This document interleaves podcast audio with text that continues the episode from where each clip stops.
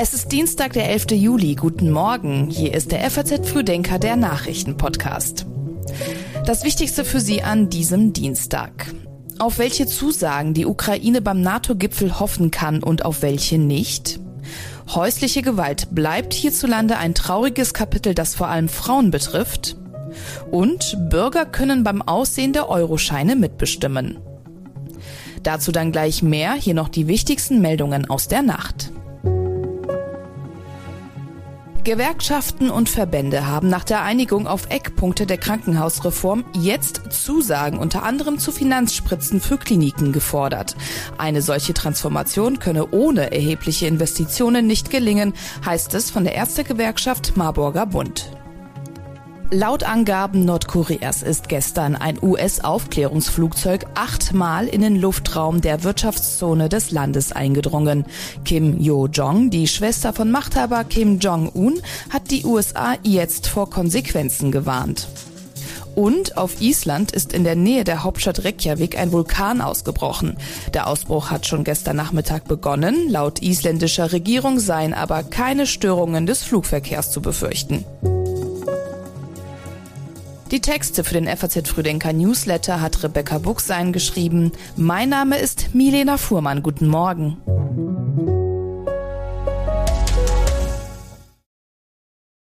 In Litauen startet heute das zweitägige Gipfeltreffen der NATO-Staaten. Eine Frage, die dabei geklärt werden muss, was können sie Kiew in Bezug auf einen möglichen Beitritt anbieten? Das Problem ist allerdings, die NATO-Staaten haben keine einheitliche Meinung dazu. Die baltischen Staaten um Polen wollen Kiew einladen, der Allianz nach Ende des Krieges beizutreten. Die USA und Deutschland wollen hingegen keine konkreten Zusagen machen. Andere Staaten wünschen sich wiederum eine positive Botschaft, wollen aber keine Versprechen abgeben. Gute Nachrichten gibt es hingegen schon für Schweden. Der türkische Präsident Erdogan hatte gestern noch neue Bedingungen aufgestellt, am Abend dann aber doch grünes Licht für Schweden gegeben. Erdogan habe bei einem Treffen mit dem schwedischen Regierungschef Christosson zugestimmt, das Beitrittsprotokoll so bald wie möglich dem türkischen Parlament vorzulegen, so der NATO-Generalsekretär Stoltenberg. Die Frage, wann denn Schweden der NATO dann offiziell beitreten wird, wollte Stoltenberg nicht beantworten. Kanzler Scholz hat sich in Sachen Schwedenbeitritt aber ziemlich optimistisch gezeigt. Vor dem Gipfel betonte er noch, dass Schweden alle Voraussetzungen erfüllen würde. Ich bin froh, dass der Beitritt Finnlands schon erfolgt ist und ich hoffe, dass es uns auch bald gelingt, dass Schweden NATO-Mitglied werden kann. Das nehme ich jetzt mal als die positive Botschaft aus den Äußerungen des äh, türkischen Präsidenten dass das auch aus seiner Perspektive eine vorstellbare Entscheidung der nächsten Zeit ist. Nach dem Beginn des russischen Angriffskriegs hatten Schweden und Finnland im Mai 2022 die Mitgliedschaft beantragt. Während Finnland bereits Anfang April schon zum 31. Mitglied des Bündnisses geworden war, musste Schweden noch auf die Zustimmung der Türkei und Ungarns warten. Ungarn hatte aber zuletzt nochmal beteuert, eine Aufnahme nicht blockieren zu wollen, sollte die Türkei grünes Licht geben.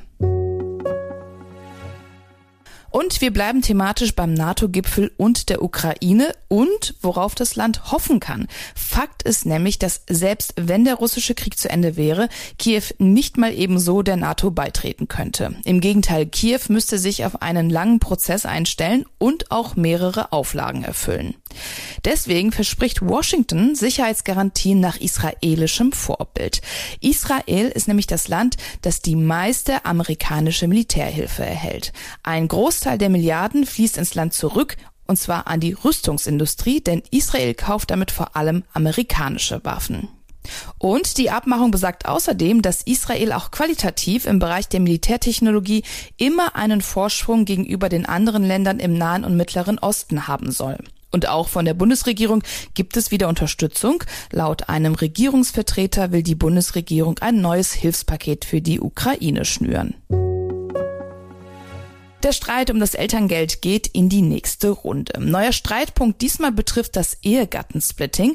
Der SPD-Vorsitzende Lars Klingenbeil hatte vorgeschlagen, das Ehegattensplitting für neu geschlossene Ehen zu streichen und dafür das Elterngeld unangetastet zu lassen, was natürlich für einige Wellen und Reaktionen gesorgt hat.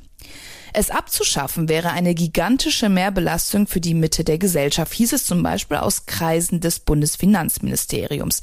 Die Grünen hingegen sprachen von einer echten Chance zur Modernisierung der Besteuerung von Eheleuten. Und Unterstützung gab es auch von Bundesarbeitsminister Hubertus Heil. Ich kann nur aus fachlicher Sicht als Arbeitsminister sagen, dass für die Zukunft eine Reform des Ehegattensplittings arbeitsmarktpolitisch auch geboten ist, um die Frauenerwerbsbeteiligung zu verbessern. Wir brauchen Kinderbetreuung und wir brauchen ein anderes Steuerrecht, um dafür zu sorgen, dass auch eine höhere Frauenerwerbsbeteiligung, was das Arbeitszeitvolumen betrifft, einen Beitrag zur Fachkräftesicherung leisten kann. Denn alle wissenschaftlichen Erkenntnisse, die wir ähm, haben, sagen uns, dass in Zukunft eine Reform des Ehegattensplittings richtig ist. Das muss man in Ruhe miteinander besprechen, um es auch mehrheitsfähig zu machen.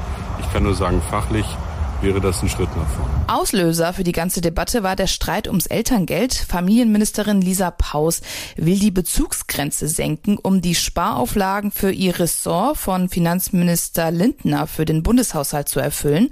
Elterngeld erhalten bisher Paare, deren gemeinsam zu versteuerndes Einkommen unter 300.000 Euro liegt. Nach Paus Plänen soll die Grenze demnächst schon bei 150.000 Euro liegen. In Deutschland gibt es pro Tag im Durchschnitt 432 Fälle von häuslicher Gewalt. Die meisten Opfer dabei sind Frauen. Dagegen müsse strikt vorgegangen werden. Das fordert Bundesinnenministerin Nancy Faeser. Heute stellt sie offiziell das Lagebild häusliche Gewalt des Bundeskriminalamts vor.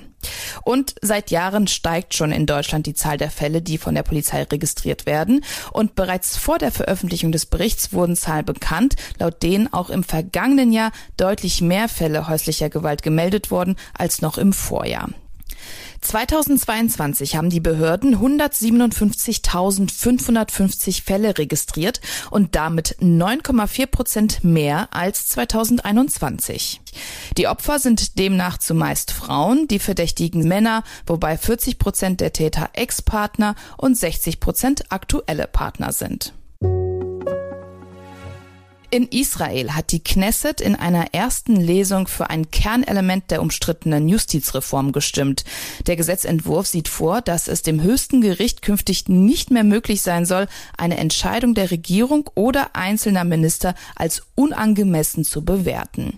Die rechtsreligiöse Regierung von Netanyahu beabsichtigt offenbar, das Gesetz noch vor der Sommerpause zu verabschieden. Die Sommerpause beginnt am 31. Juli. Gegner der Reform haben zu Massenprotesten aufgerufen. Deswegen hat die Polizei eine Verstärkung ihrer Einsatzkräfte angekündigt. Noch kurz vor der Abstimmung hatten die Oppositionsführer die Regierung zur Rückkehr an den Verhandlungstisch aufgefordert. Wenn Sie entscheiden könnten, wie EU-Scheine aussehen sollten, welches Motiv würden Sie dann nehmen? Und das ist keine rhetorische Frage, denn EU-Bürger dürfen tatsächlich über ein neues Design der Scheine im Euroraum abstimmen. Bis zum 31. August kann man seine Stimme abgeben und zwar auf der Website der Europäischen Zentralbank. Zur Auswahl stehen noch keine konkreten Motive, sondern sieben verschiedene Themen wie die europäische Kultur, Vögel, Flüsse oder Hände. Die Motive sollen die Identifikation mit der Währung stärken, heißt es von der EZB. Parallel dazu wird noch eine repräsentative Umfrage durchgeführt. Die Scheine sollen außerdem aus Umweltschutzgründen länger halten und auch noch sicherer gegen Fälschung werden. Bis die Scheine dann aber gedruckt sind, wird es noch etwas dauern. In einem Designwettbewerb sollen dann nach der Abstimmung konkrete Entwürfe entstehen. Die Bürgerinnen und Bürger sollen dann wieder ihre Stimme dazu abgeben können, ob ihnen die Entwürfe gefallen oder nicht. Und die endgültige Entscheidung über die Motive will die Notenbank dann voraussichtlich 2026 treffen. Bis Sie dann die Scheine aber in Ihren Händen halten können, könnte es dann noch einmal zwei bis drei Jahre dauern. Und auch darum geht es heute im geschriebenen FAZ Frühdenker Newsletter. Ein angeblicher Skandal um einen Moderator, der Pornobilder gekauft haben soll, setzt die BBC unter Druck.